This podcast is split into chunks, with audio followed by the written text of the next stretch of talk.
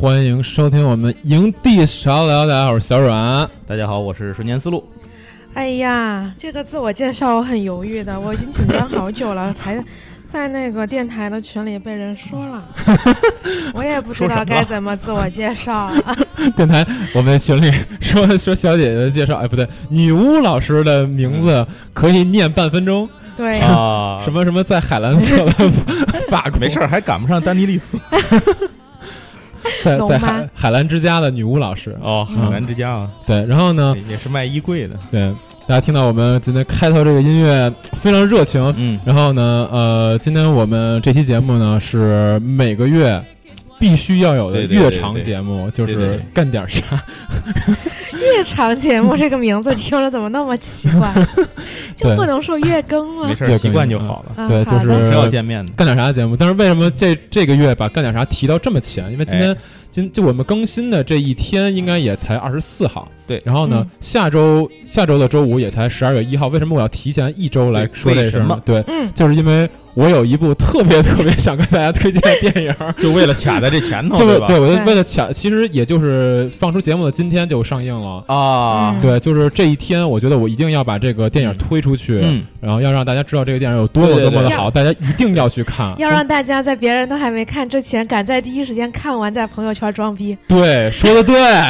要对，所以然后我今天的这个所有的呃电台的配乐呢，都来自这部电影。但是它具体是什么电影呢？非常热情。对，我们一会儿会说到的啊。好。对，那今天这期节目呢，我们还是像往常一样，我这边会说院线电影，嗯，然后呢，我这边什么都说。对，瞬间这边杂学家，我自己都不知道该说什么。杂学家，对，然后我们女巫老师这边今天专门请来给大家 聊一下花钱的事情。对，打一波广告，哎。行，那就是废话不多说啊，咱们还是从最后开始，奔到最后直接听女巫老师的就可以。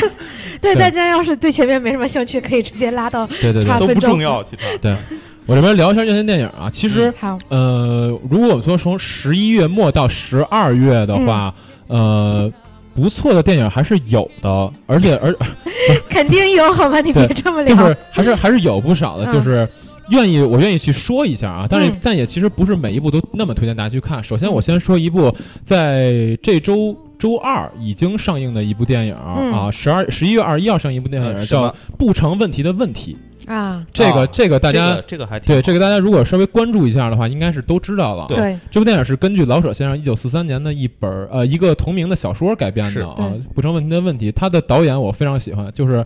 呃，我之前想跟你们说，我之前去北影辅修过电影史，嗯，当时这个老师教过我，他叫梅峰老师，嗯，梅峰老师他在北影是一个教授，在那儿教世界电影史。当时我跟他，他是教我是那个西方电影史，嗯，对，然后他这个人就是哇，没就是没那可说，特别牛逼的这么一个人，嗯，而且他之前长期跟娄烨合作，嗯，就是反正就是在电影这个方面肯定是一个很牛逼的一个大拿，这个这个是算他的一部处女作。对，然后这部电影呢，之前如果大家关注了金马奖的话，或者说关注比如上影节呀、北京电影节之类的，大家已经知道这部片子已经拿过非常非常多的奖了。嗯，而且大家最熟悉的应该就是范伟，范伟凭借这部片子在金马拿了影帝。对，金马影帝。对对对，而且这部片子真的是可以跟大家非常诚挚的推荐一下。首先，它的题材就非常好，就刚才我也说了，它是根据老舍先生的一篇小说改编的。这个小说呢，呃，背景是抗战大后期时候的重庆。是是那个时候，哎，重庆，哎，对，重庆的有森林，对，陪都陪都，对，当时的一个那个叫树华农场，嗯，然后那里面是有先后两任这个农场的主任，嗯啊，那么第一任主任呢叫丁主任，就是由这个范伟演的，嗯，丁主任这个人呢，他。没有什么真正在运营农场上能力，但是这个人他的外交手腕非常的强悍，八面玲珑的。对对对对，就是他的话术具有那种笼络人心的效果。是对，就是可以很快的去跟这些农场的工人啊熟络之类的，甚至有些原本打算辞职的工人，都被他的话术给迷倒了啊，就是都不走。心灵鸡汤演说家那种。对对对对，就是非常能说。但是这哥们儿呢，他也是属于放纵这些工人，就是他跟工人混熟了之后呢，就让这些工人。呃，就觉得啊，你们少干点也无所谓。原本一天干自由自由行，对，原本一天干八个钟头，后来他们就自己又削到七个钟头、六个钟头、五个钟头，干的事儿越来越放纵型对管理。然后呢，后来这个农场呢就开始赔钱，而且赔半年时间吧就赔了很多钱。后来呢，这个丁主任，哎，他是出于这个当时比如农场的那些厂那个农场主啊，或者说一些股东，他们觉得就是虽然知道这个人是因为他我们农场才变成这样的，嗯但是呢，他本身的这个外交手腕又这么强，我们又不敢真的动他，嗯所以就把他这个主任的工作给罢免了。啊后来呢，就是他后来给这个丁主任变成副主任了，然后又招了一个新的主任进来。哎，这个新主任是一个小年轻儿，他是那种就是特别他妈的勤劳、特别勤奋，而且聪明的那一种。嗯但是呢，就是你按说这么一个人，应该是能把这农场给拯救起来，对吧？但是呢，没办法，这个人他不会深入群众，嗯，就是他觉得接地气儿，对他觉得自己特别以身作则，就我告诉你们工人，哎呦，我干的特别好，就你们按我这么来就可以。但是人家工人呢，并不吃这一套，嗯啊，人家工人已经被这个丁主任给宠坏了，嗯，对，所以等这个新的这个尤主任来的时候呢，就是。好，那你不深入群众，我我们就这样，对我我们烦你，你别跟我来新官上上任三把火，对你新官上任三把火，那我们就干你。嗯后来就中间一系列一系列的事情，最终就把这个尤主任给轰走了。啊，当然，这里面跟这个尤主任他本身的媳妇儿也有关系。他尤主任他那媳妇儿是一他妈的猪队友，就是嗯就真的那个尤尤主任他那媳妇儿在这书里少干一件事儿，这嗯尤主任都走不了。啊就是他干的每一件事儿都特别完美的都把尤主任给给逼走了。对，所以说。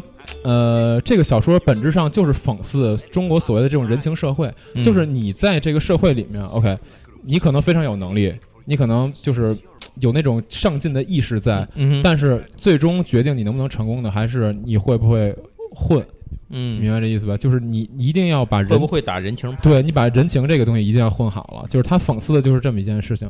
然后这个电影呢，在小说的基础之上，其实有一定的改编啊，把一些人物的戏份都进行了不同程度的改编。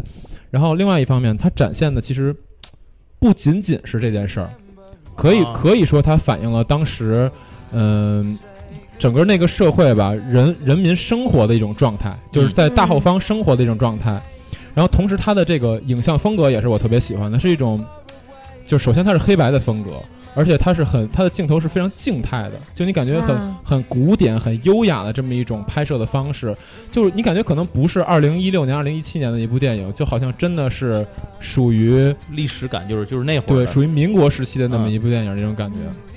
所以说呢，呃，这个电影我也不再多说什么了。我觉得真正感兴趣的人，听完我刚才说那个，应该已经想去看了。是对。然后，如果大家如果你不感兴趣的话，我也不 不会说推着你去看。对 对，行，就是刚才这部电影不这是第一部，对嗯不成问题的问题已经上映了，大家想去看的话，就可以立刻去看了。下一部就是我要重磅推荐，对是什么？就是我要重磅推荐的这部电影，十一月二十四号本周五上映的皮克斯跟迪士尼新的一部动画，叫做《寻梦环游记》。但是，这个名字非常的傻逼，嗯 这译名非常傻逼，它英文名叫 Coco。嗯啊英文名其实也没好到哪儿。对，就这个片子呢，首先给大家先报一波数据：豆瓣九点一分，烂番茄百分之九十四新鲜度，嗯，就基本上可以说是非常非常牛逼的非常非常一个作品对。然后这个作品呢，首先我觉得要做一部动画片儿，我把迪士尼加皮克斯这个牌子奔这儿一拍，嗯就已经是品质保证了。就你对完全可以不用担心这个这个动画它的质量怎么样。我觉得迪士尼和皮克斯有点互补，就迪士尼吧，你知道，就是王子公主那套，嗯就有有点被人诟病了。哎，但是皮克斯又是那种想法比较新颖，嗯，但是可能钱上呢、资金上呢一一度出现了一些短缺，可能在是做的画面上的精美度会有一些问题。是但这两个就在就皮克斯被迪士尼相当于收购之后，这两个合作的产品确实是让人觉得会比较期待的。没错，没错，没错，对。所以呢，呃，这个片子我先大致给大家说一下它的剧情。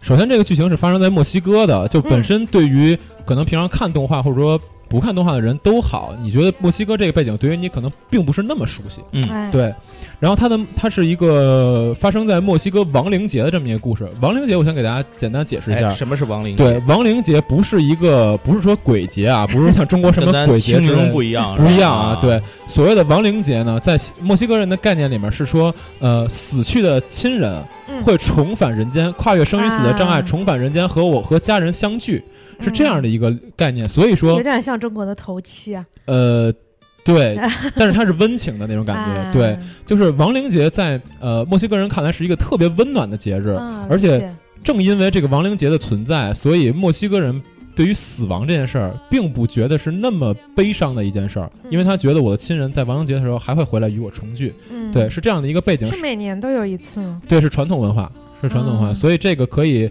呃先奠定一个比较温情的基调啊。那么发生在这个墨西哥的背景呢是这样，就是说有一个小男孩儿叫米格，啊，然后这是那个那个他们那边的名字，这个就我就不多说了啊。嗯对，就是他们一家呢都居住在一个一个一个小村子叫 Santa Cecilia。Santa Cecilia 其实在墨西哥的文化当中就是音乐的守护神，这个和他们这故事本身本身的主题是非常有关联的。对，嗯然后呢，就这个小孩呢，他本身从小就非常热爱音乐，而且他也希望像他的偶像一样成为一个 创造音乐那种大师，你知道吗？对。但是他们家是很特殊的，因为他们家是属于在这个镇子里面唯一厌恶音乐的一个家庭。啊，你说，在一个叫，在一个音乐守护神的镇子里面，他们家是唯一厌恶音乐的这么一个家庭，就很奇怪。这个是因为什么呢？到后来的剧情当中，你会发现，是因为他的曾祖母，他的曾祖母曾经被他的曾祖父抛弃，而他的曾祖父就是因为去追逐音乐梦想，所以抛弃了他曾祖母。啊那么到后来，他曾祖母成为他们家族的族长之后呢，就严令禁止家族里面所有的人都不允许再碰音乐，心灵创伤对都不允许再碰音乐，因为他觉得他们家庭是，他觉得他自己被音乐诅咒了。啊，所以我觉得我的族人不不允许再碰这件事儿。嗯但是这个小孩呢，他就是热爱音乐，幸亏他不是为了美食出去，要不就全饿死。对。但是他这小孩呢，他就是热爱音乐，怎么办呢？嗯，怎么办呢？对，所以他就一直想去破解这个诅咒，或者说解除这个问题。啊，那么到后来呢，就经历了一系列的嗯神奇的事情吧。他到了所谓的亡灵世界，嗯就是刚才我们所谓亡灵节里面提到那个亡灵世界。嗯然后在那儿呢，他遇到了一个落魄的歌手，当然是亡灵的形态啊，嗯一个歌手，然后跟他一起去破解他们家族的这个诅咒，然后踏上了这样哦一一些很神奇的事情。这样一个故事，基本上对，嗯在这个这个片子里面，音乐一定是非常明确的一个基调，而且本对对对，我这次用的所有音乐都是这里面的，质量非常非常高。嗯对，然后呢，首先品质上，我刚才已经说了，迪斯尼加皮克斯这个拿出来之后，真的就是品牌的保障肯定是高分，是肯定是高分。然后另外一方面就是现在国外啊那些。基所有的这个网站基本上都是大量的好评，基嗯很少有人说这个片子不好的。嗯而且我觉得，呃，有点像当初那个里约大冒险那种感觉啊、有点对对对吧或者说那个疯狂动物城，啊，对我也想，啊或者说我想半天狐狸和兔子那个叫什么？对，或者说有点那个感觉，对、嗯糊涂历险记，嗯对，就是这个片子，我就为什么这么推荐大家看呢？因为嗯首首先就是品质那个我就不再多说了，嗯嗯这个是一定可以保证的。另外一方面，就是因为这个片子呢，对于中国的观众来讲。墨西哥的传统文化，包括墨西哥的艺术形式，对于中国人来讲是陌生的。没错你，去看这个片子的话，呃，你会更多的去了解墨西哥这个国家，因为它里面用了很多墨西哥的梗，就是它那儿文化也好，包括说它整体的国家的形态也好，理解。对，所以说你在看这个时候，你在看这部片子的时候，你会觉得我操，墨西哥真的是一个特别特别有意思的一个国家。啊、我嗯对对对对，而且你也能从中理解到墨西哥文化里面一些非常有趣的东西，所以我觉得这个是这个片子的附加价值，就它不仅仅建立在一个嗯有趣的动画片的基础上，它还给你提供了更多关于文化上面的传递是，所以我觉得这个是我强烈推荐大家去看的一大原因。嗯是不是这个片子嗯已经有一个什么 MV 放出来了？我记得，呃，对、哦可以看在线可以看。对，就是呃你看那 MV 了吗？MV 就有一首嗯歌放出来哦哦，了是是是是是，对吧对对对对，中有一个中国的推广曲，啊，对是吧？对然后也有也有很多宣传片都放出来。基本上我跟你说，这个片子我我我不用多说，就你去看一下宣传片，你一你就定就觉得一定想想看，好，一定想看。行，好，那我就不多说了啊。嗯然后咱们正式来到十二月的片子。哎嗯，看看有什么首先，十二月一号是很多人，我身边很多人都特别期待的一个片子，叫做《至暗时刻》。啊，The Darkest Hour，对，《至暗时刻》这个是有关丘吉尔的这么一个这么一部片子。嗯这个片子呢，呃，从时代感上来讲，我可以这么跟大家说，你可以把它跟敦刻尔克配套看。对，它是一个二战时期，可能如果对这段历史比较了解，呃，比较有兴趣的朋友，一会非常期待，非常期待的讲的基本上是同一个时期的事儿，就就就是同一个时期的事儿。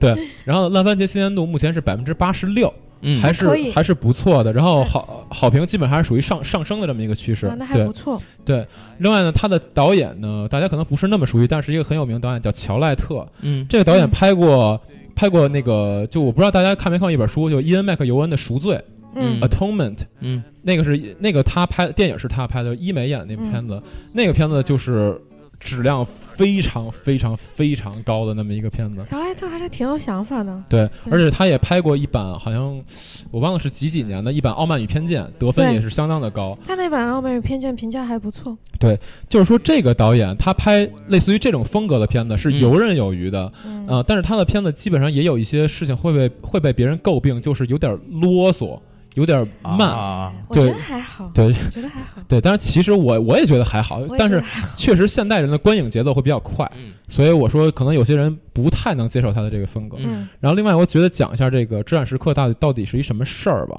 就是呃，时间刚才已经说了，就是敦刻尔克那个时间，四四零年，四零年那个时候敦刻尔克大撤退那个时候嘛。然后二战，对对对对，就那个时候，呃，根据敦刻尔克那个背景，就是纳粹整个席卷整个西欧嘛。对然后这个时候呢，丘吉尔因为刚上任当这个首相，所以他自己也是迎来了当时一个他个人的至暗时刻。嗯就是非最黑暗的时刻，因为他当时要面对的事情特别多。他一方面呢要面对前首相就是张伯伦，张伯伦，对张伯伦，然后张伯伦的一些忠实拥趸。就是张伯伦这个人，可以给大家简单解释一下，就是这个人是一个非常推崇绥靖政策的一个人，嗯就是他就是因为他特别推崇绥靖政策，所以导致吧那时候比较被动，对。所以这个人后来对吧？就是因为他可能就和丘吉尔相比，丘吉尔就是以铁血的这么一个对对对，面目，嗯然后成为这个首相，就是因为他和前任形成了比较鲜明的对比。对对对对，所以那个丘吉尔一方面需要应付张伯伦的这个拥拥趸，另外一方面他要一一，拥趸，另外一方面他还要应对来自王室的一些质疑。就当时的那个王室成员就是乔治六世，嗯乔治六世大家如果看过国王的演讲的话，演讲对，对就是里面口吃的那个国王。又又连上了，对对对对对，所以就是一方面要面对张伯伦的拥趸，另外一方面还要面对皇室的质疑，所以当时他自己也处于夹板当中嘛。然后他就是要做出一些决策，那我怎么办？我是要成为第三帝国的附庸呢，还是我就跟人民一起齐心对抗法西斯？嗯我到底应该怎么办？那最后他下的一个决定就是说、w e we shall never surrender。他当时发表的这个著名的演讲就是 “We shall 啊 never surrender”、对，对，发表这个演讲之后，他就决定，哎，团结整个国家，我们嗯。他妈要跟纳粹干一炮。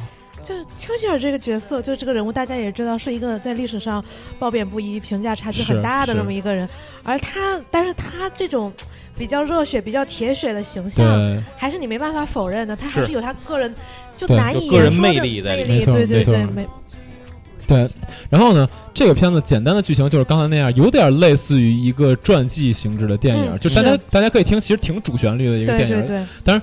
人家英国的主旋律电影跟咱中国的主旋律电影可不一样啊这段剪掉，这段剪掉。对，人家中呃不是人英国的主旋律电影一般相对来讲是，它那个主旋律比较隐性，对，就不是那么说，哎，全嗯全在外头。对 而且他，我觉得他比较，呃，比较你，我比较期待这部电影的点在于，哎它其实选取了是一个比较短的时间。是是它所谓的 Dark Hour 其实是一个比较短的时间对他，切取了一个片段，非常小的片段，它要反映出来整个二战时期当时的全面的这么一个，乃至于全世界的这么一个战况。一个小小的片段，但是它还得有深度展现，对对对对，我觉得这一点我是很困难，真的。嗯。很很期待的。对，然后说说演员阵容吧。呃，饰演丘吉尔的人嗯是加里奥德曼，非常著名的演员。就是大家如果对大家如果不熟悉这个演员，呃，不熟悉这个名字的话，我给大家说一下他演过什么角色。对这个杀手不太冷里面的坏警察，对，以及哈利波特里面的小天狼星。嗯啊，对，包括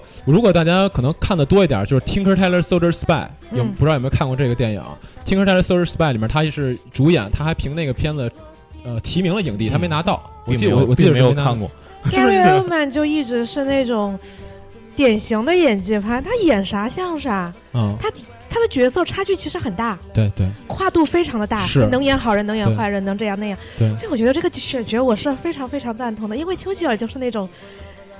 正邪不定的人，你不能说他是一个绝对的好人，吧？对对对你不敢这么说，你也不能说他是一个自大者、狂妄者，你都不能跟他下定义。但 Gary Oldman 这个角色，就就这个选角，我是非常非常赞同的。而且他表现的确实不错，因为大多数的影评人可能看完这个片子，不一定说评价这个片子有多么多么好，Gary Oldman 不错对，但是都说 我操，就是他们对于加里奥德曼的表演的评价就是丘吉尔复活了，啊，就是都是这么去评价的。但是啊，嗯。其实在我看来，我觉得呃也并是并没有那么相像啊，嗯。因为。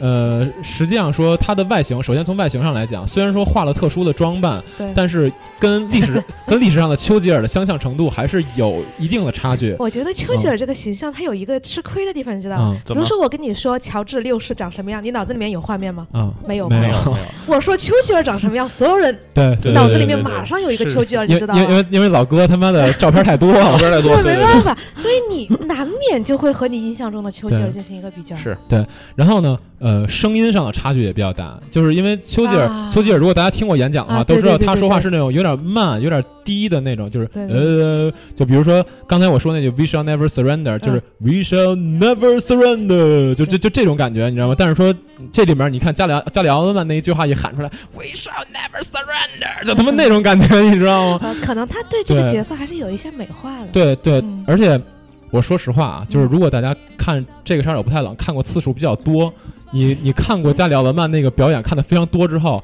你看《至暗时刻》的预告片儿，你会觉得是那个人，就是他他还是那样，就啊脸上抖，然后呢、然后那个台词是那么说的，嗯。是那么着有点疯癫的说的那种感觉。嗯，对，当然其实整体从人物的形态上，那种姿态感觉来讲、是对的，是丘吉尔的感觉。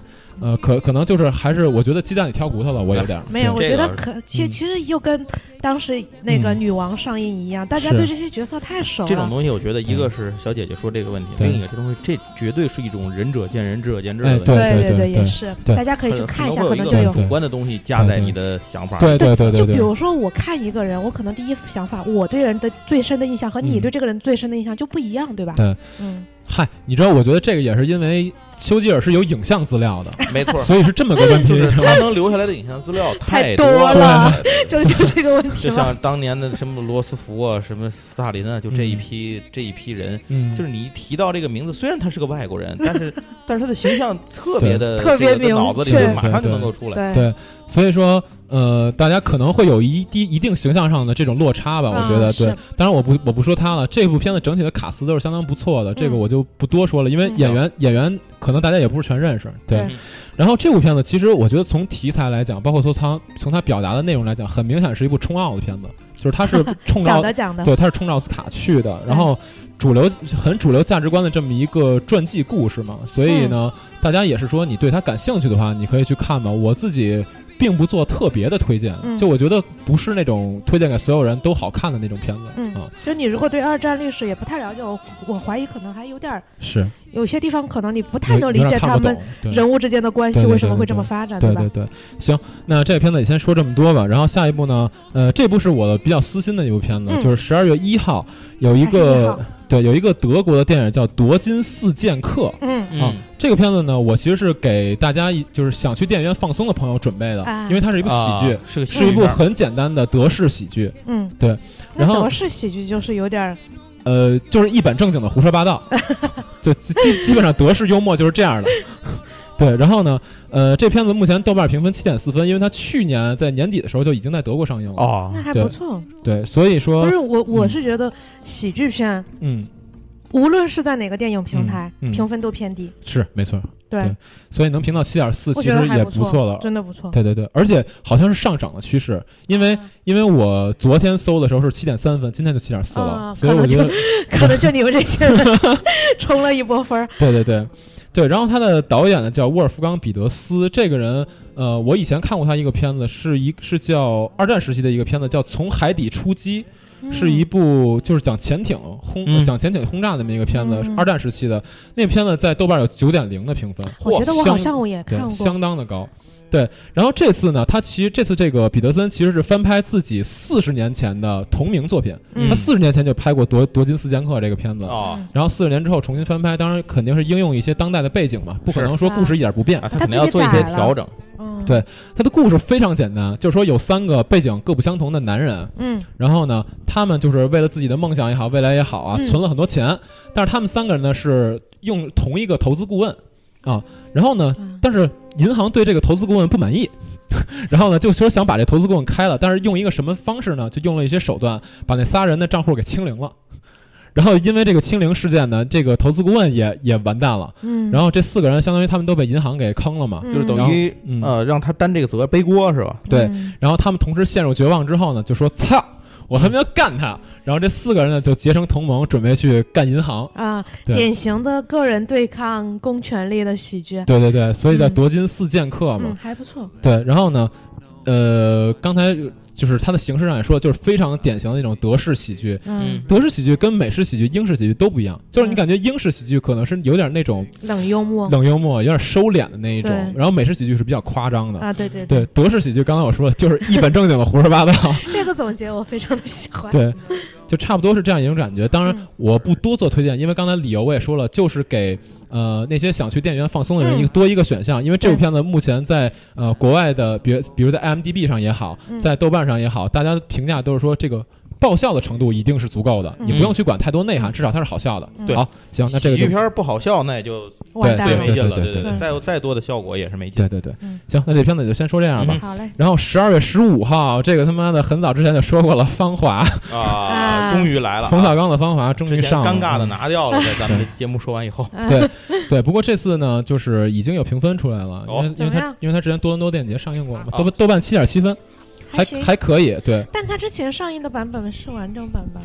不知道就是不知道有没有不知道有没有再什么变化，是吧再变化？对对对估计肯定。会多多少少有对些变化应吧。对该是有，不然它它为什么要嗯延期上映？对啊他讲的什么故事我就不说了，因为这这期我们之前我忘了国庆干点啥还是九月干点啥已经说过，了好像国庆干点啥已经说过了。很很早以前，对，已经说过了。反正就是根据严歌苓的小说改编的，然后嗯是讲的是那个七八十上世纪七八十年代文工团的一些事儿。对啊，这个我具体的我就不再多说了。是，总体来讲，目前我看豆瓣上大家对他还是比较满意的。对对为一个国产片来说，想看就去找找看一下。另外，对对对我觉得这个这种题材啊什么的，可能对。呃会跟一些嗯年龄阶段的人会引起一对些共它比较具有年代感说实话啊对。是是是，对对对，行，那芳华我就不多说了，因为这个之前节目里说过了，大家就是也是想看就去看吧。对，想嗯听前面找对啊。冯小刚电影哎院看，冯小刚说完了，然后下一个还是他们国家的某位知名导演啊，十二月二十二号，陈凯歌的《妖猫传》。《妖猫传》啊，哎，哎。我真的，我真的很想说，嗯，陈凯歌是一个拍过那种《那么牛逼、姬》的那那么牛逼的电影，从开始拍什么那个陈红啊，对，无无极开始拍的都是些什么鬼啊？对，真的是，就是他近几年的作品嘛，《道士下山》我都认真，我我我我跟你说，陈凯歌的大多数电影我都在电影院认真看了，是。包括《无极》，是。包括《道士下山》，包括那个搜索，呃《赵氏孤儿》，嗯，我都在电影院看了。我觉得，我真的不知道他怎么会 变成这样。我对陈凯歌真的有期待的，我觉得他是一个。呃，不管剧情上怎么来说，他在画面处理上，他在镜头处理上，他是有嗯想法的这一个、一个导演。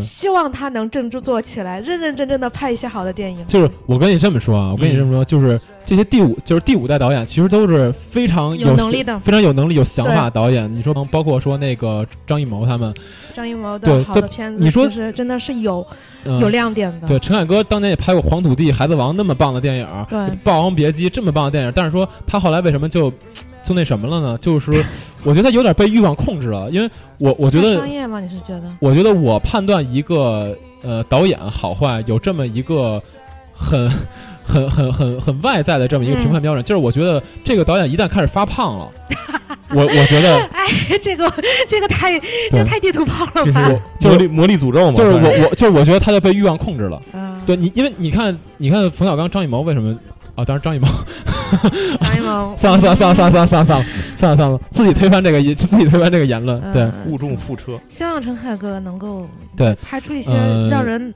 觉得眼前一亮的片子吧。《妖猫传》，首先我说一下《妖猫传》，《妖猫传》也是根据小说改编的一个电影，也是，呃，对，它是根据日本著名的奇幻文学大师叫梦枕墨，嗯，梦根据根据他的一本小说改编的，那本小说叫《沙门空海之大唐鬼宴》，嗯，听着像香港不片儿的梦枕名字。梦枕墨的东西还蛮有意思的对的。，阴阳师，梦枕墨阴阳师阴阳师，嗯对。然后所以说啊，这部片子其实也是极其的中日的阵容，它里面用了还蛮多日本的演员，嗯，就是好像有什么齐夫木村是是？呃，没有那个有人，那个齐木木村演的是唐唐探二，啊，对对对对对。对，是那个染谷将太，啊，染谷将太我很喜欢，，对对对，然后还有阿部宽，嗯，都啊还是实力演员吧。，对，然后中国这边实力演员也挺多的，黄轩、秦昊，但是我总觉得这部电影要扑，不知道为什么。我我其实也觉得要扑，嗯，陈凯歌不适合这种片子，他真的没有好好把握自己，就是在拍这种商业大片、商业奇幻片上。觉得自己能力很强，但是期待吧，毕竟还是有喜欢的演员是。对，对，那我先说说那个那个孟枕墨那本小说吧，就是沙门空海之大唐鬼宴》，这个讲的是唐朝的事儿啊。它讲的是大唐的贞元年间，也就差不多是八百零几年，嗯八百零几年那个时候。嗯然后呢，那个时候就是长安嘛，频发各种妖异的事件。嗯然后呢，有一只会说人话的黑猫嗯啊，侵入了当时一个官员叫刘云桥，嗯侵入了他的家里面作威作福啊，嗯。控制了很多东西啊。然后呢，还预言了一些事情，比如说像当时那个德宗的驾崩，嗯包括皇太子会病倒之类的，嗯。预言了很多这些事情。那么在这些事情之后呢，长安城里面就被笼罩在一个恐惧的氛围当中，因为大家觉得有妖有妖有妖猫出现对，就是首先《妖猫传》是提取了这个篇章里面的这个关于妖猫的故事。它并不是把所有的都提取出来了，啊，对。然后之后呢，是在日本那边派过来一个呃学习僧，啊叫空海，就是沙门空海里面这个嗯空海嘛。嗯。派他还有一个另外一个儒生，我忘了叫什么了啊，就是他们来到呃中间经历了很多乱七八糟的事儿，然后来到长安，嗯。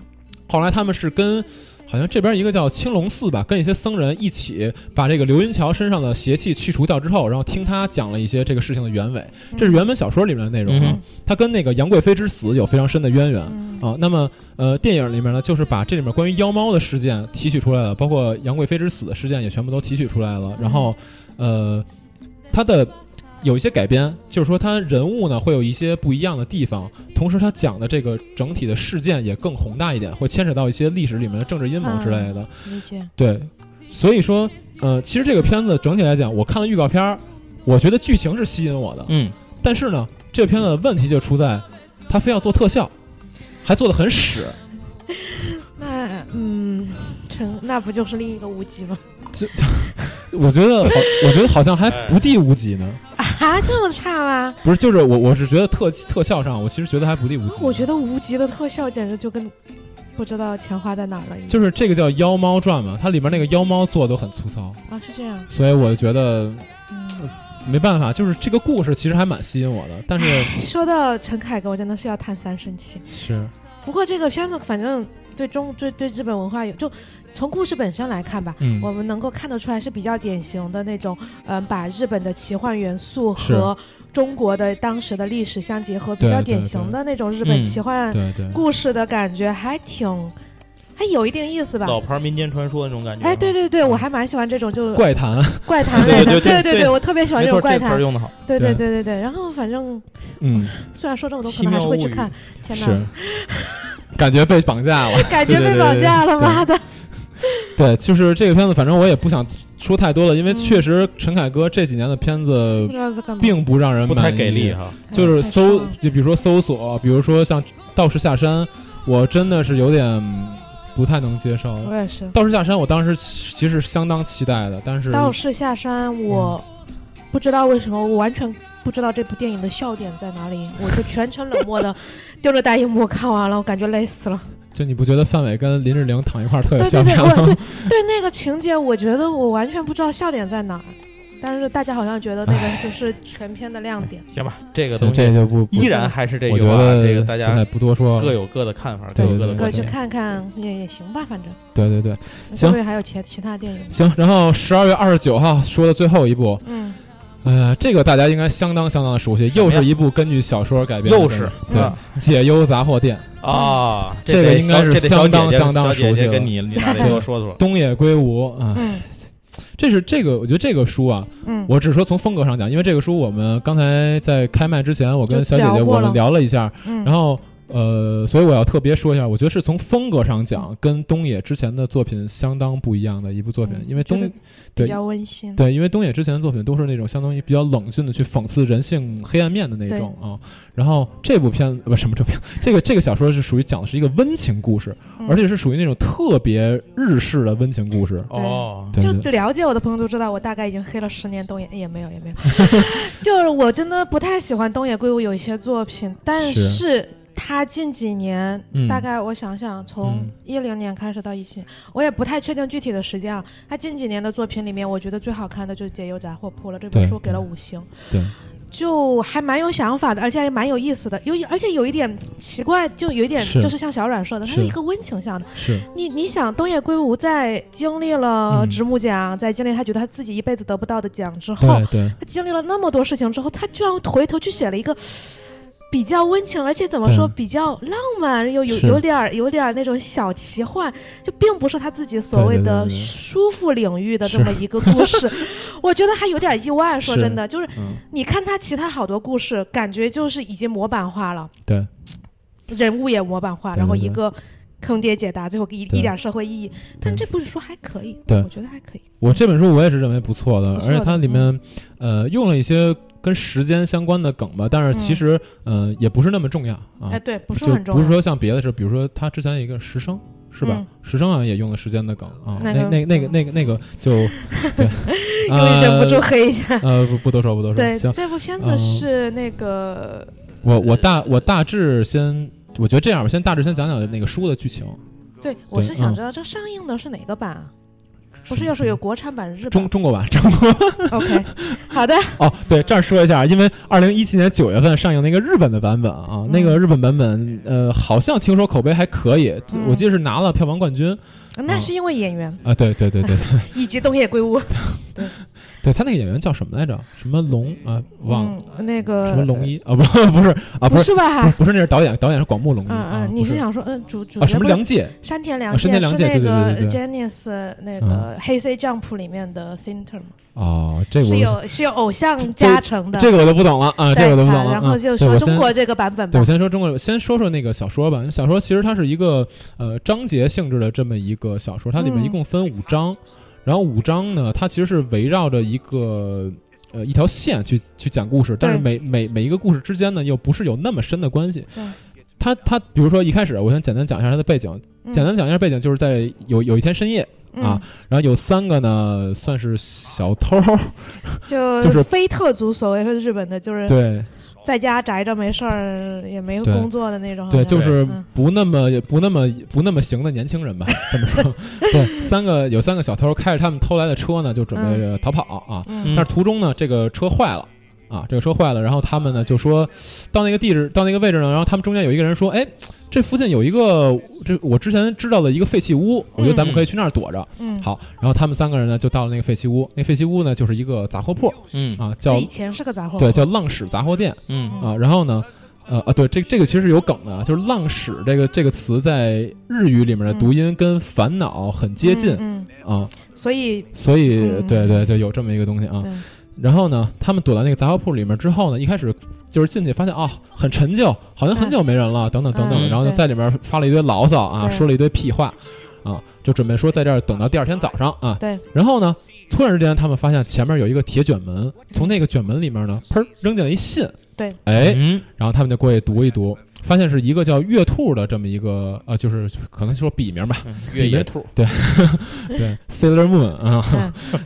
就是那个叫月兔的这么一个女性，嗯。给他们投来一封信，是向他们倾诉烦恼的。哎，哎，好，就说她自己是一个奥运选手啊，不不，是一个准，是一个为了奥运资格去努力的一个个运动员。哎，啊然后呢，她就是现在面临一个窘境，嗯。就是她特别想去，不是不是，就是她想去争取这个资格，嗯，但同时呢，她的男朋友这个时候她是患了癌症，她的男朋友快死了，大概也只有半年的寿命。嗯然后呢，她就在这里面去抉择。可是她男朋友呢也是运动员，嗯她男朋友特别希望她可以去完成这个奥运梦想。嗯然后呢，典型的日式烦恼，对，然后她现在就非常纠结，我到底是应该去陪我的男朋友呢友，情互助纠结症，嗯对，还是应该去完成我的人生梦想，奥运梦想？嗯呃其实哦，这个奥运梦想，我觉得，嗯，哎嗨，就这，对我就我就不多多典典型的日式，我只能说是典型的日式动机。我不多做自我解读了。嗯然后这个这个信寄过来之后呢，他们一开始对这个信觉得很奇怪，嗯哎，就是为为什么会有人寄信过来呢？而且而且寄信进来之后，神了，简直对啊！他们出去一看，外面街道里面并没有人，没。人，是对，然后他们就纠结了很久，就他们一直在讨论到底要不要回信啊。然后里面有一人就说啊，你别给他们回信，等等等等的，就说了一些话。对，因为这三个人其实性格特别鲜明，啊，就是每个人都有自己的想法。这三个人叫大家完全不同的那种。敦野祥太跟幸平，嗯，就是敦野是一个外冷内热的一个人，嗯就是他觉得。哎，这事儿不，这不关我的事儿。他老跟别人说，这不关咱们的事儿，你不用去管他、嗯啊，不要给自己招事儿等等。但是他其实内心里面是一个，呃，还是希望去帮助别人的一个人。啊，这个通过他后来的一些行径，实际上是能看出来的。嗯祥太是一个相对比较理性，也比较，嗯，很很比较温暖的那么一个人吧，嗯我觉得嗯。然后幸平是一个很单纯的人，然后也比较有点有点蠢，反正三个人性格都不太一样。嗯然后所以，但是他们三个人产生这个讨论就很有意思。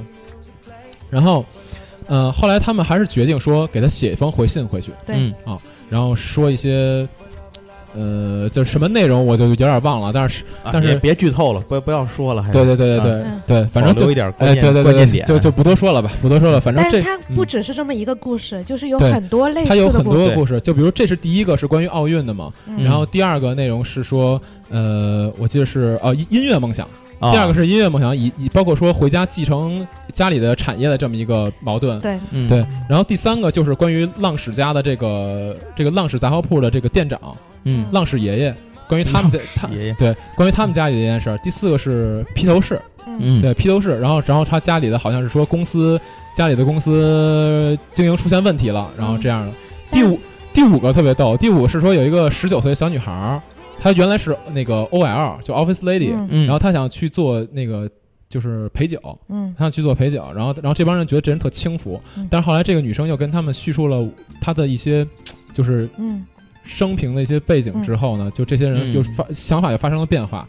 反正每一个故事都是这么一个故事，嗯。然后讲的非常非常的有意思，而且关键一点，它涉及到一些时间上的元素，这个我们不多说。但它就是在你在不断的看这些小故事的时候，你能够对主线剧情有一个，更深入的了解。为什么会有人来人放信？对对，放了信我出去为啥又没人？这些点对对它还是有一定元素在里面的。，对，所以这个这个这个小说啊，非常非常有意思。更多的梗我们不能再给大家去套了，再套就没意思了，你知道吗？对再套就没意思了。对对对，而且尤其还是这样一个需要你动动脑子去想一想为什么的这样的而且而且我说句实话啊，就是嗯东野的笔触嗯还是可以的，就东野写东西还行。咱们在对介绍他的帖笔触还是子的时候可以的。对对，咱在介绍帖子的时候，直接把剧透都贴出来。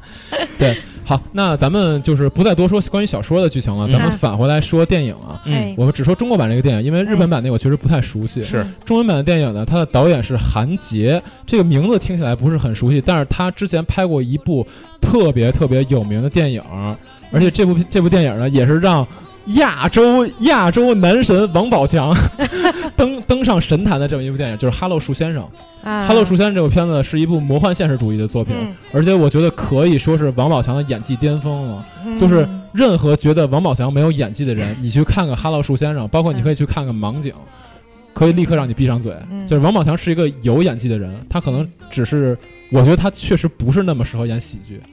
嗯我真的可能大家我真的觉得角色定型，演喜剧觉得啊对，你定型了，你演这种就很容易，其实也不是这样的。对是，对，就在这部片子里面，我我真的觉得王宝强他得一个影帝，我也觉得不会 不不会是什么新哈喽，树鲜事。先生是吧？对对，然后呢，呃，这部片子就是评价非常高嘛，《哈喽嗯树先生》。然后，但是这部片子的主演真的让我非常非常的担心，啊，因为 因为这部片子的主演就是这部片子的主演，嗯你明显可以感觉出来是流量系的，啊，是护嗯。是王俊凯。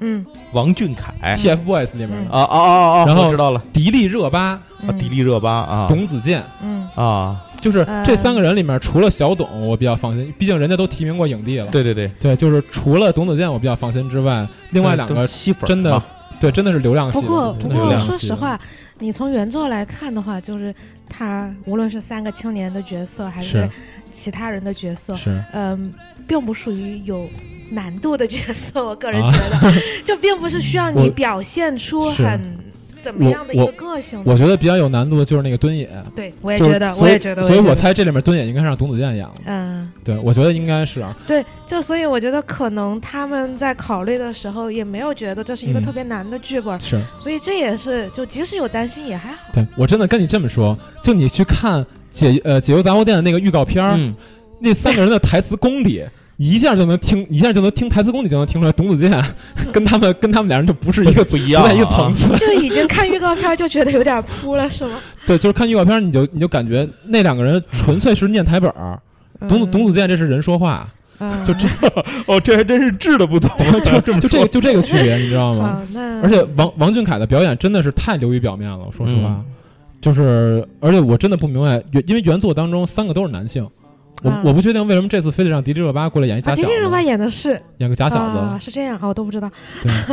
嗯，那其实可能我也觉得也是这种吧，就里里面毕竟有一些什么傻白甜一样的，角色，可能也觉得无所谓吧。而且这个片子真的是就是一，因为他他故事里面就演故事里面的那些角色，嗯。那些演员其实都是大牛，啊，是这样，是我觉得就是这一堆大牛去捧三个小孩儿那种感觉，嗯，就啊比如说陪陪跑，对，比如说那些故事里面角色，比如郝蕾，文艺、啊。文艺片女王，啊，秦昊，嗯。这都是实力演员。成龙，成龙演的是浪矢爷爷，嗯。有一点可怕。啊，我我是觉得。就是我刚才的观点，从剧本上来看，其他角色，需要的演技反倒多于这三个主角，这是哎，这是肯。定的，对对，这是肯定的，对。然后呢，呃，这个片子我比较担心的就在于它怎么改编剧本，因为说实话，啊这因为说实话，像这种章节体的东西，你看书的话就 OK，是觉得还好，对对，但是改编剧本特别难，是因，你要想到场景的转换啊，一些个切分啊什么那些，对对对它可能跟章回体的书看的时候，它的节奏是不一样的，所以我我就觉得他们而且你也不能全给搬上。对所以我在想，他们会不会去参考日系那一版？因为日系那版好应该不会，因为没办法参考。是时间上差不多时间上差不多同时开拍的电对对对影怎么参考？对。然后这部片子呢那边直，播现场，对这部片子 反正里面噱头还挺多的，嗯你知道吗？他还说什么啊？我们出的第一版改编剧本，东东野就同意了。他可能啊他可能就是不那么在意而已。最近几嗯年东野的改编也挺多的，《嫌疑人 X 现身》嫌疑人 X 现身，我也不知道在中国就是中国版嗯最后的票房怎么样，知道好像并不还怎么样，是吗？就是好像是还那那我还是贡献了一下，就好像是还凑合，还凑合，对对对，但并不差。并啊但并不嗯大火，啊好像是我忘了，我忘了。嗯所以这个中国这一版的真的是我没法打出质量保证，因为导演我很喜欢，导演我是认可的，但是这个这三个演员我真的不太认可，就是啊不不是不是呃董子健还还可以，另外两个不太认可，就是嗯流量系的我真的有点儿嗯对。希望他们有所进步吧。对当然了，十二月还有很多目前来讲还没定档的片子，这个我就没法给大家说了，嗯这个大家可以去呃到时候如果定档的话。比如说，我特别喜欢的那个特别期待的《挚爱梵高》，嗯，《挚爱梵高好像是要定档十二月，这就嗯不确定了啊，就不多说。行，那电影这边我先说到这儿吧，然后来到瞬间思路，然后其实按照往常的规矩啊，我嗯说的就是杂货铺，其实我说 瞬间杂货铺，瞬间瞬间复哎杂货铺，这名字还不错，嗯对麻烦你发展一下。嗯对，然后是这样，我这次给大家推荐的内容里头呢，其实还是由各种不同的元素组成的。嗯哎，首先说第一个，先拿眼看的啊，嗯拿眼看的，这是依然是一个文化交流视频类的一个节目。这个节目以前我提过一句，嗯但是没细说，嗯叫嗯韩国东东。啊，啊就是韩国一姑娘，对，韩国一姑娘。所以说现在这个这个呃。中韩是吧？有有这个这各种各样的问题，但是呢，我们觉得这个视频，这个文化交流的视频呢，哎这个大家看一看，其实我觉得本身还是一些正能量。哎尤其这个女孩呢，她是常年在两国之间来回跑，哎，哎，她上镜的嘉宾呢，其实大部分我觉得就是她的哥们儿姐们儿。她还都是朋友他他还去我们学校录过节目啊，呢，她去过你们学校是吧？二去外啊录过节目，对对，然后她那些个来中国的时候录音请那些嘉宾呢，录像的嘉宾都是好多就是常年在这个中国啊待着的，就是非常熟悉的一些他他就去我们学校吃了我们学校非常著名的茄子玉米鸡，是吗？然后是这样，他其实他请的这些嘉宾，大家嗯。能够就是看节目你就会能够看到，他都是一些很普通的哎。韩国的这个年轻的男女。哎，然后这个里头他的节目内容呢，更多的是两国的文化的一些个对照，嗯，然后一些有趣的点，他发掘出来的都是一些个亮点和趣味点，哎，是这样。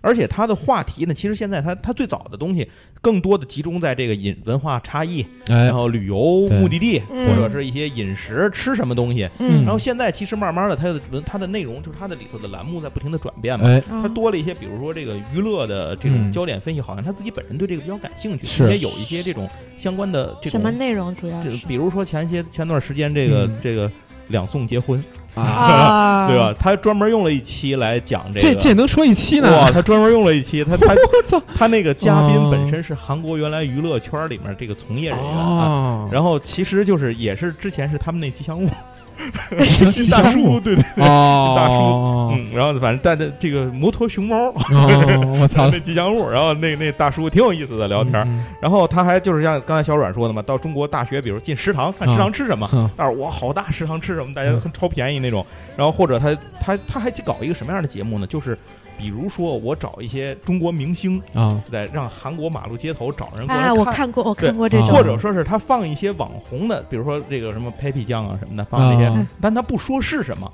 他嗯让韩国人看，你猜他是干什么的？啊，就我告诉你是个网红，但他是干什么的？啊。或者放一个电视剧，哦，韩国人从来，比如说这个韩国没有演过的那种，他找来电视剧，像哎。一些个什么什么《琅琊榜》什么的，可能这些嗯。这些我不知道放过什么东西？《琅琊榜》啊琅琊榜对对对，之前没放过，就是他不知道他电视台放没放过，啊反正他会找一些来让看韩国人看中国影片反应是什么，评价是什么，或者吃美食，啊哎，你反应是什么，或者他自己嗯还带人跑到那个成都看熊猫去，啊，嗯。反正就是这样一些文化上的一些个深入的、很生活的东西。哎，呃，这个以前可能大家要看到我借推荐的类似的这种文化视频，就会看到我个人比较喜欢这种东西。嗯然后那么这个节目呢也符合这一点，所以在这儿给大家做个推荐。哎这个在咱们的像什么哔哩哔哩 什么的这 B 站上，搜什么关键词呢？对对都韩国就就韩国东东东东嗯就是东南西北的东，嗯，哎就可以搜到，就能看这个搜。韩国东东，还能搜到韩国珊珊。好，然后这个呃是这个说完了，那接下来呢再给大家推荐一个视频，但这个视频不是一个节目了，嗯这是一个广告视频。哎，其实可能有很多朋友已经看了，这段时间也是一个热门话题吧，哎算是。这是日本的一个电视广告节目，然后嗯它它其实它有个名字叫千层套路，但是一般来讲在网上搜呢，可能您搜这个女生联谊连续剧，可能我我以为你我以为你要说那乐透七呢。啊不不，那乐透七那个之前啊。咱们的那个深夜印象里曾经介绍过，，Lotto Seven 也不知道他最后到底中了没有，一 一直抽奖，不知道最后中了没。啊。啊，话说回来，咱接着说回这个千层套路这个上面，这个其实是如果您不看广告内容的话，哎，它是一个就是一段 MV，嗯用这个演唱和表演的形式呢，一个女生，然后给嗯大家讲这个女孩子在联谊的时候有什么样的技巧。她嗯告诉你，嗯。联谊就是一场战斗，对，从一开始这个打扮、啊化妆、选什么样的衣服，到进去坐在什么地方，说什么话、什么样的动作，表现出怎样，啊，这些都是招儿，但是联谊这个是是不是中国没有联谊文化啊？可能不太有。没没像日本那么流行，在高校里是不是会有一些，高高校其实或者是相对没那么多，或者是嗯集中的白领的这种集中的我们会有，我们以前高校会有，就因为可能嗯。因为我们有那种，就基本上全是女生的学院，是。也有那种基本上全是男生的学院，嗯。那他们可能会有这种联谊，嗯，OK，但是不太像日本他们那种，可能我们是一种文化，我对觉得。可能我们那种就比较轻松，就类似于哎，你们班儿叫叫几个人咱们先先把它说完了。咱们不是这个联谊，年轻人联谊，咱们是中心，就是各处公园的父母相 哎，对对对对，相亲角儿，这什么朝阳公园？对对对，天津也有，中心公园儿，反正嗯。各地不一样，上不过所谓的嗯。这种什么恋爱集战场，在哪儿都有这个对对对。观点，是是是。对吧？形式不同而已啊。对。回来咱接着说这个，嗯。它里头用各种有趣的东西，比如它叫什么 s a s i s u s o 啊 u v o，用这些个开头，比如是哪句话可能一个一个词儿是仨开头的，哪句话是这个这 i s u s o 对对，就各种各样开头的，对对对有什么。区别吗？呃，它就是这几句关键词，告诉你用好了这几个词。我现在在这儿，因为我不太懂日语啊，就不在这儿给您 给您抖楞了。哎，你用好了这些词，就是足以达到震慑的效果。啊。神他妈用好这些词儿，我操！如果你发现，比如它里还有一些技巧，你嗯。发现有别的女生可能跟你形成竞争，你要哎捧杀她，比如说她是一个对爱情特别认真的人，啊。哦，贴一标签，别的男生会想，哦，那我要要还我可能不要太轻易的跟他啊是距离他太近什么的，那个也不好说什么，就这样用标签来捧杀别人，拦截别人的竞争者，等等等等。总之啊，他他这个里头讲了很多这种很有意思的事情，哎归根结底就一点，就是说这个呃相亲的这一段过程里，让大家看到这里有多少有意思的事儿。相亲但是及战场呃，，但是他也不是完全的说这个女孩子讲心计如何，因为他最后哎还有一段其实很温情的地方，就是她这个女生自己的一个独白，就是她自己嗯。在人后，就是我嗯。不再相亲的时候，我自己是他自己是一个什么样一个嗯。孤独或是怎么样的一个状态，她哦。对对爱情有一种期望的东西，嗯。哎，在这里头，那么他就把这个又反转回来填补上，不是让你完全觉得是一个心计女的这样一个一个感觉，只是想得到自己想要的东西嘛。关键是这个曲子很魔性。这个曲子叫什么？这个曲子其实就您您在网上，您就比如说在 B 站啊什么的，嗯。您就去搜这个女生联谊连续剧，或者是搜这个呃日本广告什么神曲这种，就今年神曲第一名我我怀 number 疑 one 准能我找着。我怀疑日本广告神曲会搜到那个什么 PS 四当时那个宣传曲，啊，就什么两两两万九千八百烟。哦，对对对对，那个 对。那个，但那个不是最新的了，您搜啊。现在这个啊。应该能够搜着，而且还一个就是这个女主角确实非常可爱，就是他把他那个女生的那个劲儿展现的啊。特别是淋漓尽致。明星。还是是个她普通人？她是个中国人，是个中国人，中国的一个模特，在日本日本发展的一个模特，叫行路。对啊。挺出名的。其实啊可能可能名字还听说过。对他其实他原本是那个王字旁那个路，嗯。然后后来改成就是小鹿的这个小小鹿的这个鹿。嗯。然后她这个女孩是九二年的，你老乡重庆人，哎呦，嗯，然后他是之前在国内是上了大二他就退学的那种，对对对，她之前是自己做淘宝的，啊，做一个淘宝站做得很好，然后后来到日本去做模特发展，然后现在就在日本做模特了。他是很多模特日本的这个时尚杂志的这个常客，啊常对客对，嗯然后也是这种签约模特这种。然后他这次主演的这个唱这个歌是中村千寻唱的，嗯，然后以表演是他表演的。嗯所以我觉得这个很有意思，您就把它当个 MV 来看。至于这个产品是什么，说真的我都没往脑子里去啊。反正它里头有一个舞蹈动作，就是一层一层往上叠，这好像是一个类似于冰激凌还是一个什么东西，就是好多层叠着的那种，一会儿吃进去就是那种感觉。嗯可能是是什么不重要，你也你也不会去可能就买它吃。是日本人会熟悉的产品，对对对对我们也不知道，对可可能是蜗牛，对，反正甭管它，你也不会去买它吃去，反正也不会买你。就看这个就行了。然后给大家强烈推荐这个，算是一个魔音曲子的一 个广告 MV，哎，大家推荐一下，让您的生活多点乐趣。OK，好，那个看的东西说完了，哎。我再说一个操作类的东西。操作类，对，这东西叫《刺客信条》。哎。这个现在真的是，原本我之前以为啊，这个盘游戏盘到的时候，嗯，我以为呢宿舍里头可能这个会沉迷，但是没想到现在最沉迷的人就是我，是我我自己。对我跟大家爆个料，开麦之前瞬间说我根本不想来上班，我就想在家打游戏。对对对对。哎 然后这个这次的《刺客信条》，可能有朋友玩了，有有的还没玩，我也不知道，反正就在这儿大家做个分享吧。那嗯这次叫起源，其实它又回到了古埃及的时代，就是克里奥帕特拉的那个那个年代。然后呢，这个之所以叫起源，是因为它是在初代刺客之前的事情。这个主人公叫巴耶克，那么嗯。他是呃，可以说是咱们之前《刺客信条》这个嗯。史观里头、历史观里面的这一系列刺客的祖宗。嗯。啊，差不多是这样的一个一个人物。什么哈哈哈沙辛，啊，对对对对对对，就是一个源头嘛，所以它就是追本溯源，称为起源。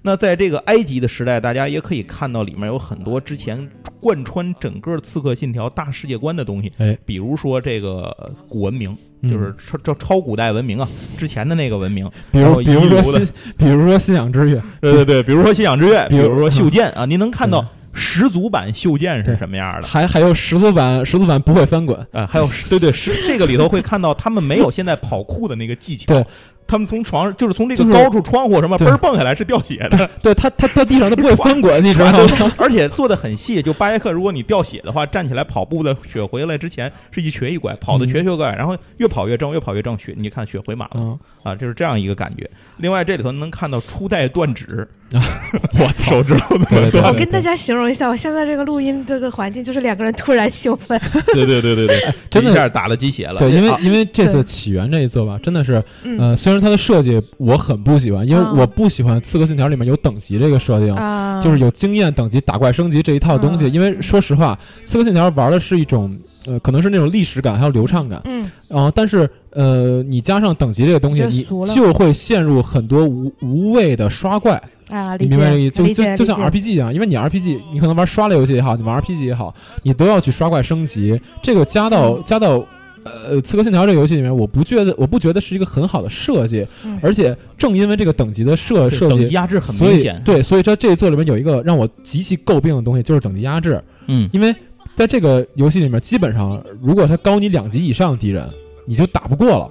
对啊，对，就是你你不是绝对的等级对压制这。不是非常明显不，是你操作的问题，你就是打不过，你伤害不够，你知道吗？所以这时候或者你防不住，一下蹭一下死，就蹭一下死，嗯这这时候你就必须要去做黑魂了，对这个，真的像很像黑魂，就是还好也比黑魂还好，还能对扛啊。就是说，呃，这个这个里面呢，当你等级不够的时候，你就要去，比如打打野怪，但是打野怪嗯。经验很少，或者说你去做支线任务，去嗯。刷等级，对，刷这是一嗯。个非常开放、做的非常大的一个埃及世界。对，然后在这个世界里，哎小阮刚才说了，这是嗯。一个、嗯可能大家会有争议的一个地方，是，但是必须要说它一个好的地方，就是它把古埃及的这个当时这个世界对观非就是复原的还原的的漂亮，非常好，对非常细致。对，而且在这里面一些，比如说金字塔，它嗯金字塔里面的空间，里面的一些空间，它是就是真的是参考了这个考古学方面的一些个哎推理。它包括里面有一些密室啊，是嗯现在并不确定一定会有，是可是从考古学家、建筑学的这角度分析推测，那个地方应该有空的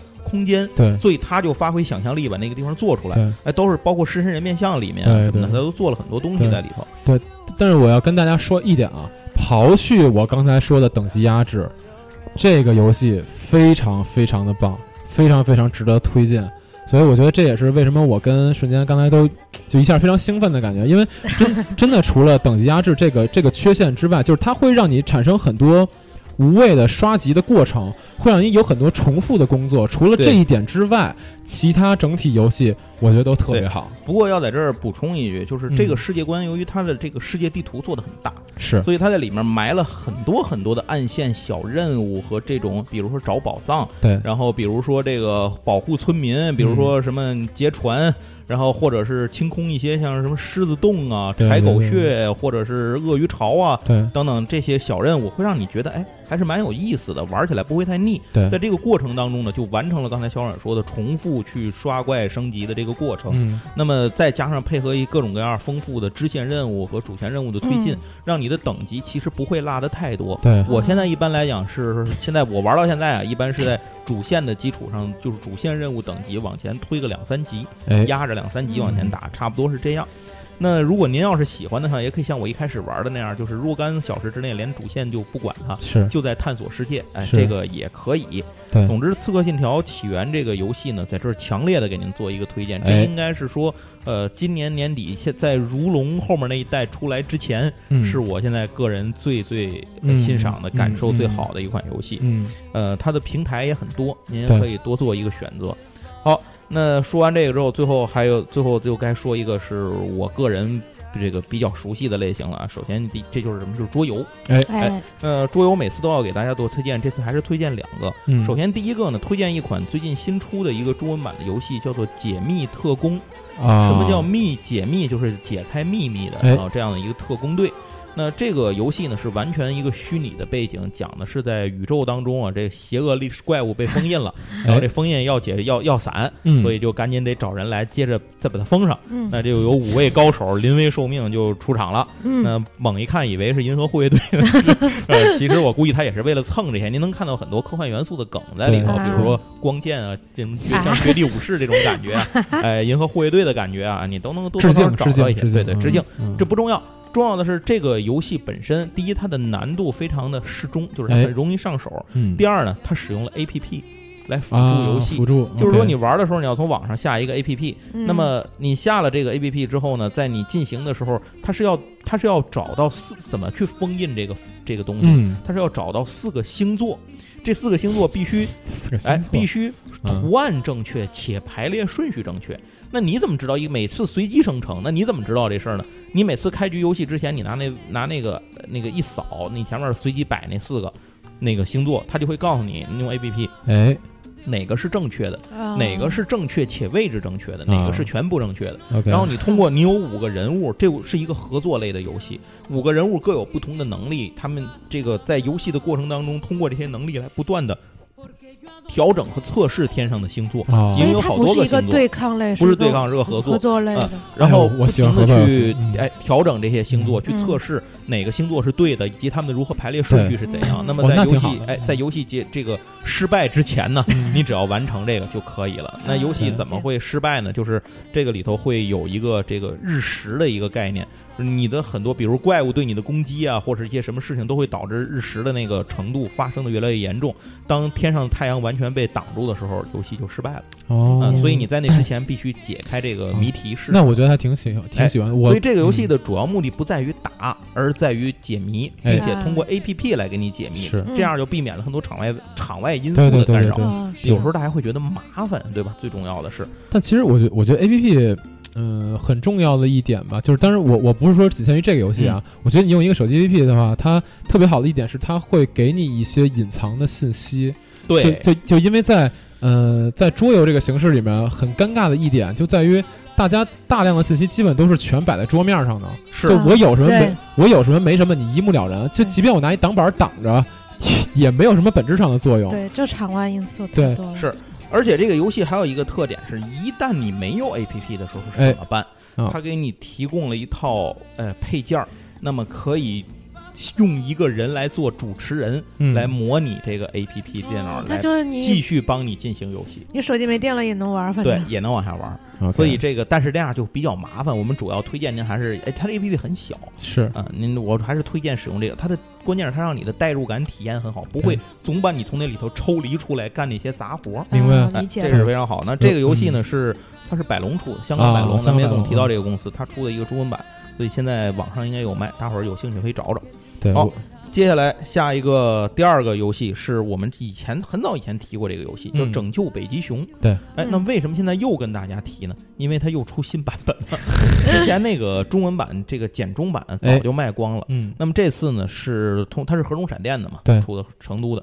然后他们这次呢和这个呃呃台湾那边的 Two Plus 这家嗯出版社嗯嗯合作，呃出重新推出了英文和繁体中文的双语版本。嗯，那这个版本是之前去送到德国艾森参展了，然后机制上改了吗？呃机制上没有，几乎是没有改，啊，OK，但是它增加了一些新的东西，让这个游戏有所变化。啊，哎首先说增加了什么？增加了一个时间条，因为咱说说这个游戏，这游戏其实是大家能扮演各个不同的这个国家的这个搜救援救队搜救队。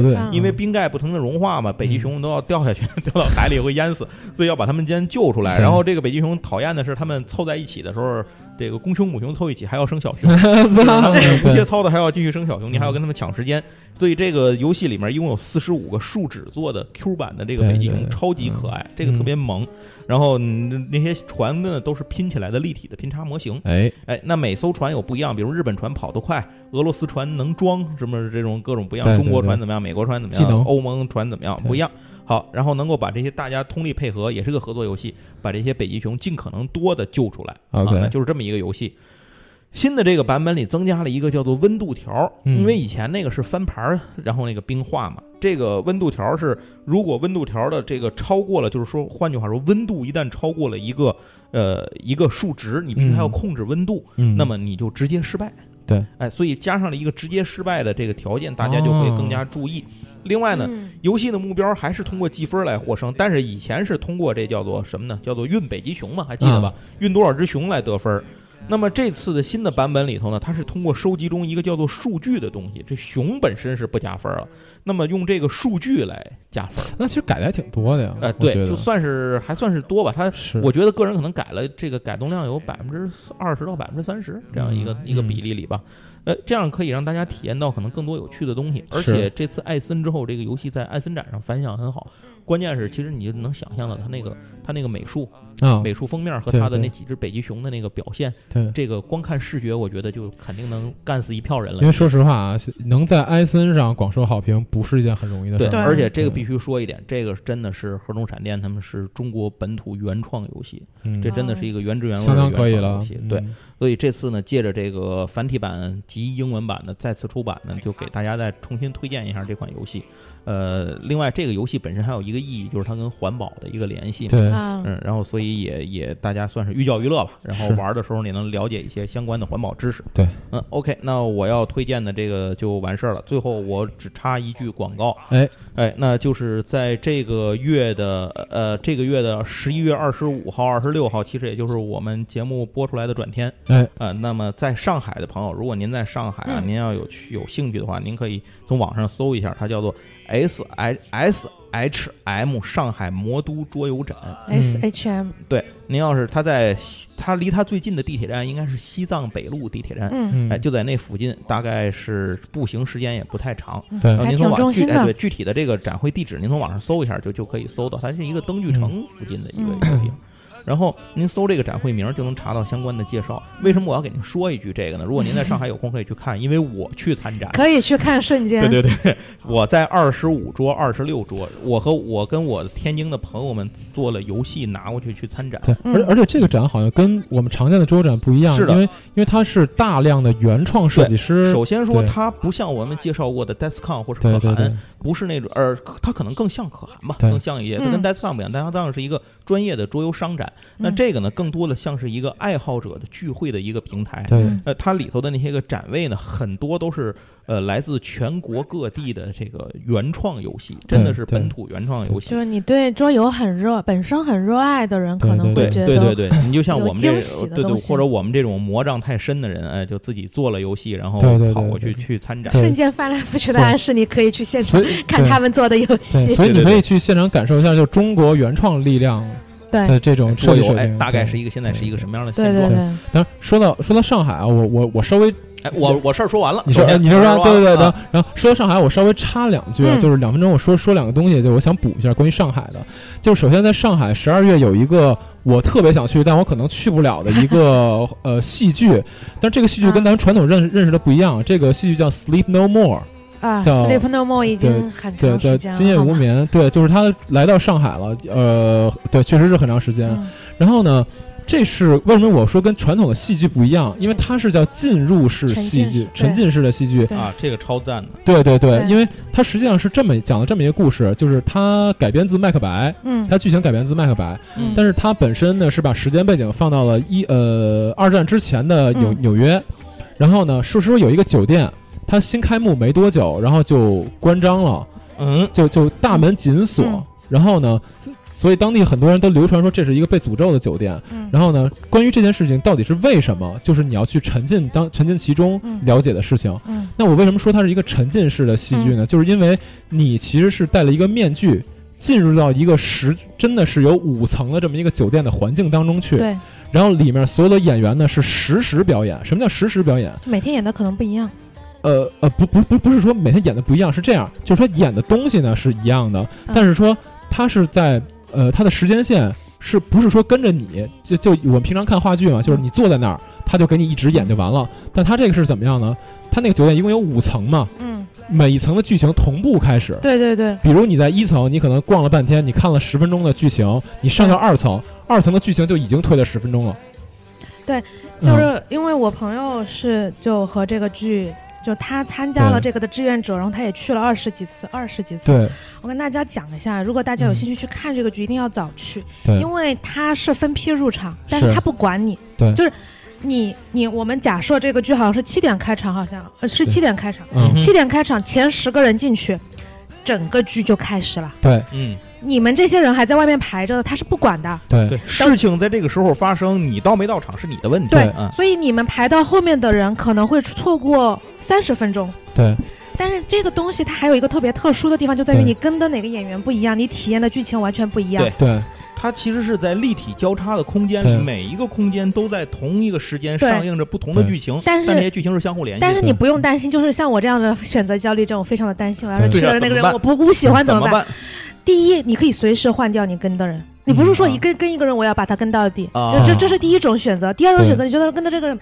我不太喜欢，我可以换。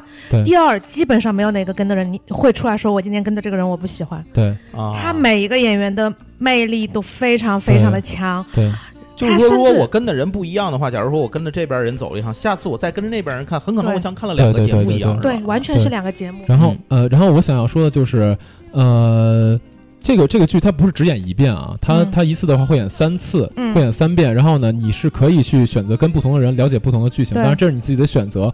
可是你一定要记住一点，就是你在跟某一个人跟住他的剧情的时候，其他人的剧情是在同步上演的，所以你所以很多人会看很多对，所以你不要期待你一刷就能把所有剧情都看过。就是我们之前天猫老师跟我们说的话，他基本上是三刷看九遍，嗯能把天猫上次上次过来录音的时候，对对对，嗯三刷看九遍，差不多能把整个剧情大致梳理出来。但我有朋友就他们就这个东西真的很着魔的，是，他不是说我今天看完这个我所有剧情啊完了，对。他们有些人就跟一个人，所以这个这地方还要嗯说一句，就是如果您喜欢到外头玩什么谋杀之谜啊什么的这些游戏的话，嗯，您可以看看高配版是一是对您。沉浸其中，这种感觉真的不一样。就。他会有那种什么小姐姐把你一个人单一对一把你拉到一个小黑屋，然后给你讲非常科幻的故事，对特别棒。对，然后说到谋杀之谜，哦，我又有另外一个东西要推荐一下，这跟这个也是相关的啊嗯这。么巧，我随便说一句就可以牵住了。就因为我本来拿这个其实也是要引一下谋杀之谜，因为嗯大家知道谋杀之谜其实是所谓的真人 RPG 嘛，嗯，就是 LARP，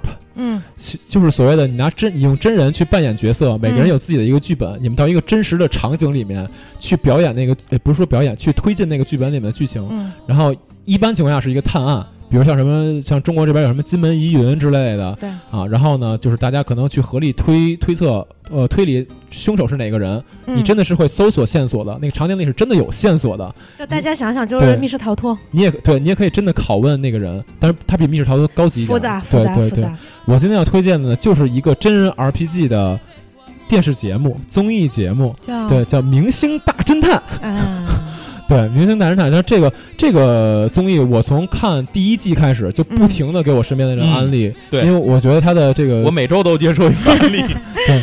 因为因为它的这个剧本质量真的还是蛮高的。要不是因为《刺客信条》要玩占时间，我早就看了。对当然，我为什么到现在才给大家推荐呢？就是因为呃，这个综艺的第三季，它是在十一月才回归的，嗯它的第一案，嗯，叫什么酒店，反正是一个酒在酒店里面、啊一个巨大的酒店里面一个真实场景里面发生的一个案件，非常非常的牛逼，是吧？非常牛逼我。朋友也，你巧了，可能就是这个案子。就最近我有朋友给我发消息说，我求求你，你去看一下《明星大侦探》，真的很好看。对就是主主要是第三季的第一案实在是太牛，嗯？实在是太牛逼了。这一集的原对因，就最近几天。对，实在是太牛逼了，所以呃，我到现在我真的想跟大家推荐一下。当然，前两就是前两季不是不好看，但是呢，前两季它没有那么强的连续性。前两季一般都是每一集一个案子嘛，嗯然后这一次的话，这个第一案其实是分了两周四集嗯，才全部都放完，而且它的剧情真的特别特别的精彩。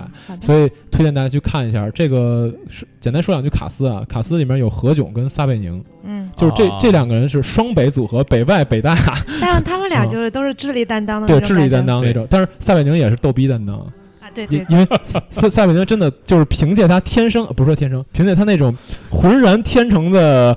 逗逼和不要脸，在这两年在国内的这个综艺圈混得风生水起。主持什么法制节目？对，但说实话，他真的嗯非常适合综艺。对对，不过话说回来，他要没有那两年的那个法制节目垫底，他现在没有那么多的哏和包袱可以抖。对对是，不过大家就要他这种感觉。不过说实话，他不是那种纯逗逼，因为有些人是纯逗逼嘛，他是逗逼带着睿智。纯逗逼是不行的，对对对纯傻是不行的。对，所以说撒贝宁这人大智若人愚才可以。确实是有有有本事。对然后这个真的相当相当推荐大家去看。行，那我就不多说了。小姐姐最后打广告。什么等等等等，我先嗯说一下，就先跟大家再提一下，Sleep No More 呢是签了五年，就他在那地方会演五年，应该是会演五年啊，嗯，现在但是几年了第一年，啊，但是他每年会换卡司，哦，呃，对，所以今年已经快到年底了，马上就会发换第一波卡司，但是呢，呃，你知道你们懂的，第一波卡斯永远是最好的，因为为了打、打响。名气，打响这个名气，所以第一波卡斯应该会是最好的。现在已经开始换人了，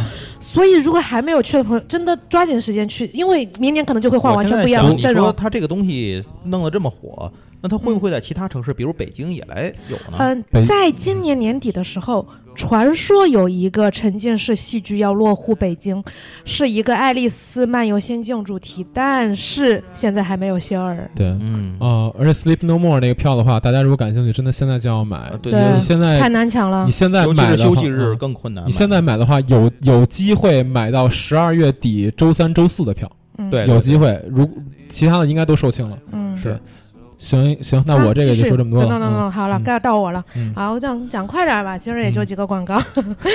第一个呢，强行植入嗯对，强行植入。第一个其实瞬间之前就聊过了，哎就那个 DC 超级英雄的这个桌游，对瞬瞬间了解的，就是。嗯这个桌游呢，第一是它因为出了扩展版，所哎以我们这次把它引进过来。我们卖的那个也都是套装，就是基础版加扩展扩展，对，对您。能看到新老两代英雄并肩战斗是什么样的？对啊但而且它是一个呃所谓构筑卡牌构筑类游戏，但是呢，可能又不太像所谓炉石这种，嗯它是一个牌库构筑类的这么一个。对所以我其实是没有玩过这种游戏，我也不知道怎么玩。其实就是说，您玩炉石、玩万智牌的时候，您要先组好了牌玩。那 DBG 卡牌构筑类游戏，就是您把组牌这个过程变成了游戏的一部分。就是你对对对玩过暗杀神嘛？或者说领土之类的？啊对对对不不能不能叫暗杀神，叫创生 创生纪纪元啊。，对，它就是说你一开始有一个基础套牌，嗯然后你随着比如说你去购买一些牌啊，或者嗯打怪之类的，会让你的牌库越来越厚。对，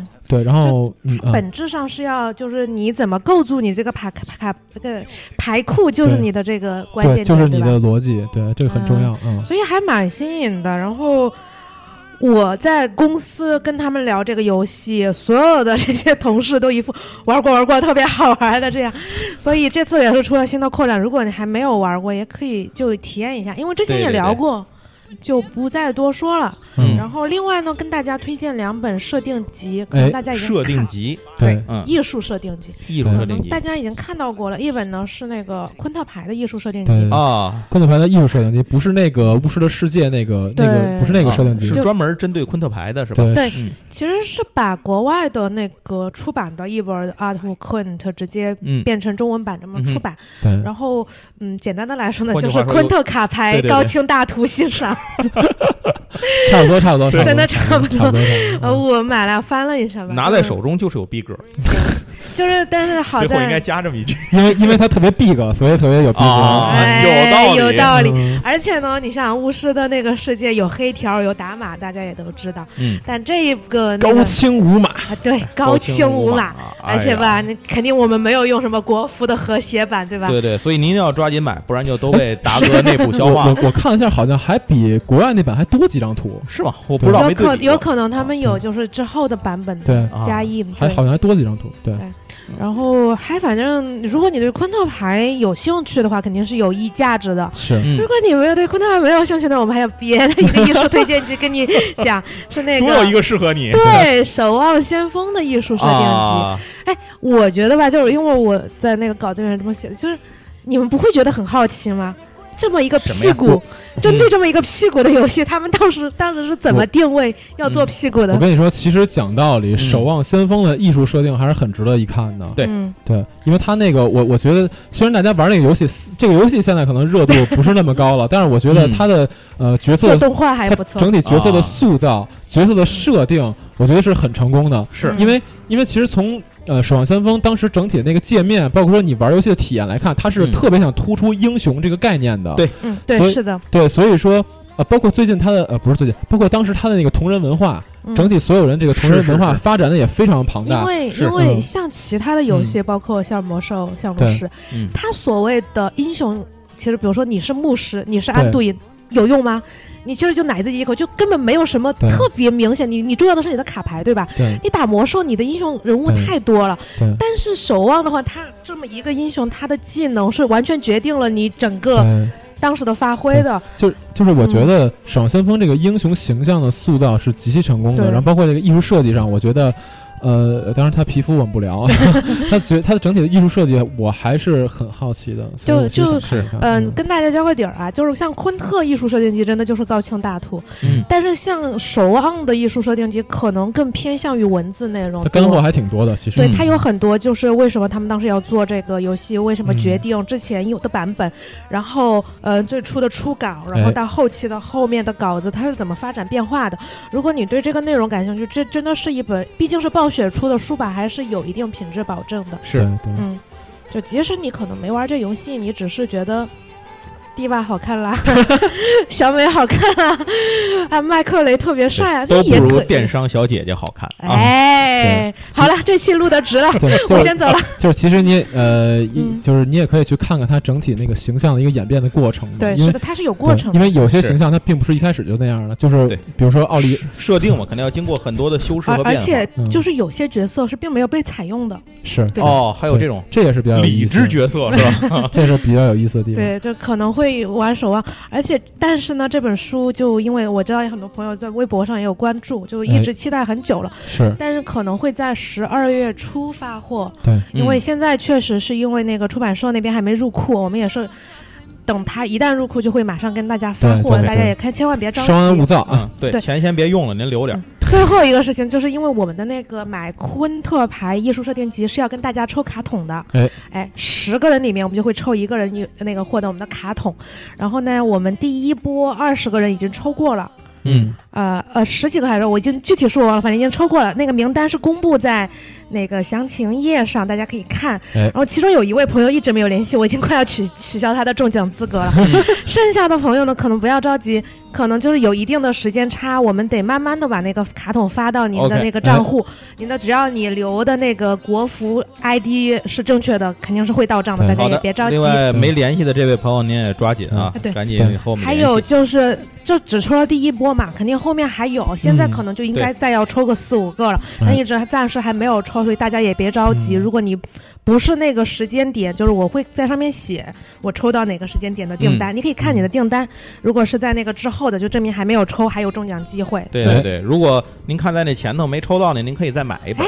太对了，行，最后最后我再稍微说一个跟商城有关的消息，就是我们也在跟天猫老师洽谈那个跑团这边的一些产品啊。对嗯，所以说，那个我们以后应该是会上架一些有关跑团这方面的东西产品。对，然后大家如果听了我们之前跑团那期节目，对跑团的商品感兴趣的话，可以关注一下。对，没错。行您关嗯关就是关注的或者比较喜欢的跑团产品，也可以告诉我们。哎，对对对，您也可以提出对对您的想法对对对和建议。对，因为跑团感觉就是对个人差异比较大。没错没错。对，OK，行那这期节目差不多就到这儿结束了。十二月给大家推荐的东西还是相当相当多的，吃喝玩乐一个月，有钱您先花啊！下次录这节目是不是又二零一八年了？元旦干点啥？还还真是。哇，就下次见面就跨年了，跟大家拜个早年了。行，那这期节目到这儿结束了，感谢大家收听，我们下期再见，拜拜拜。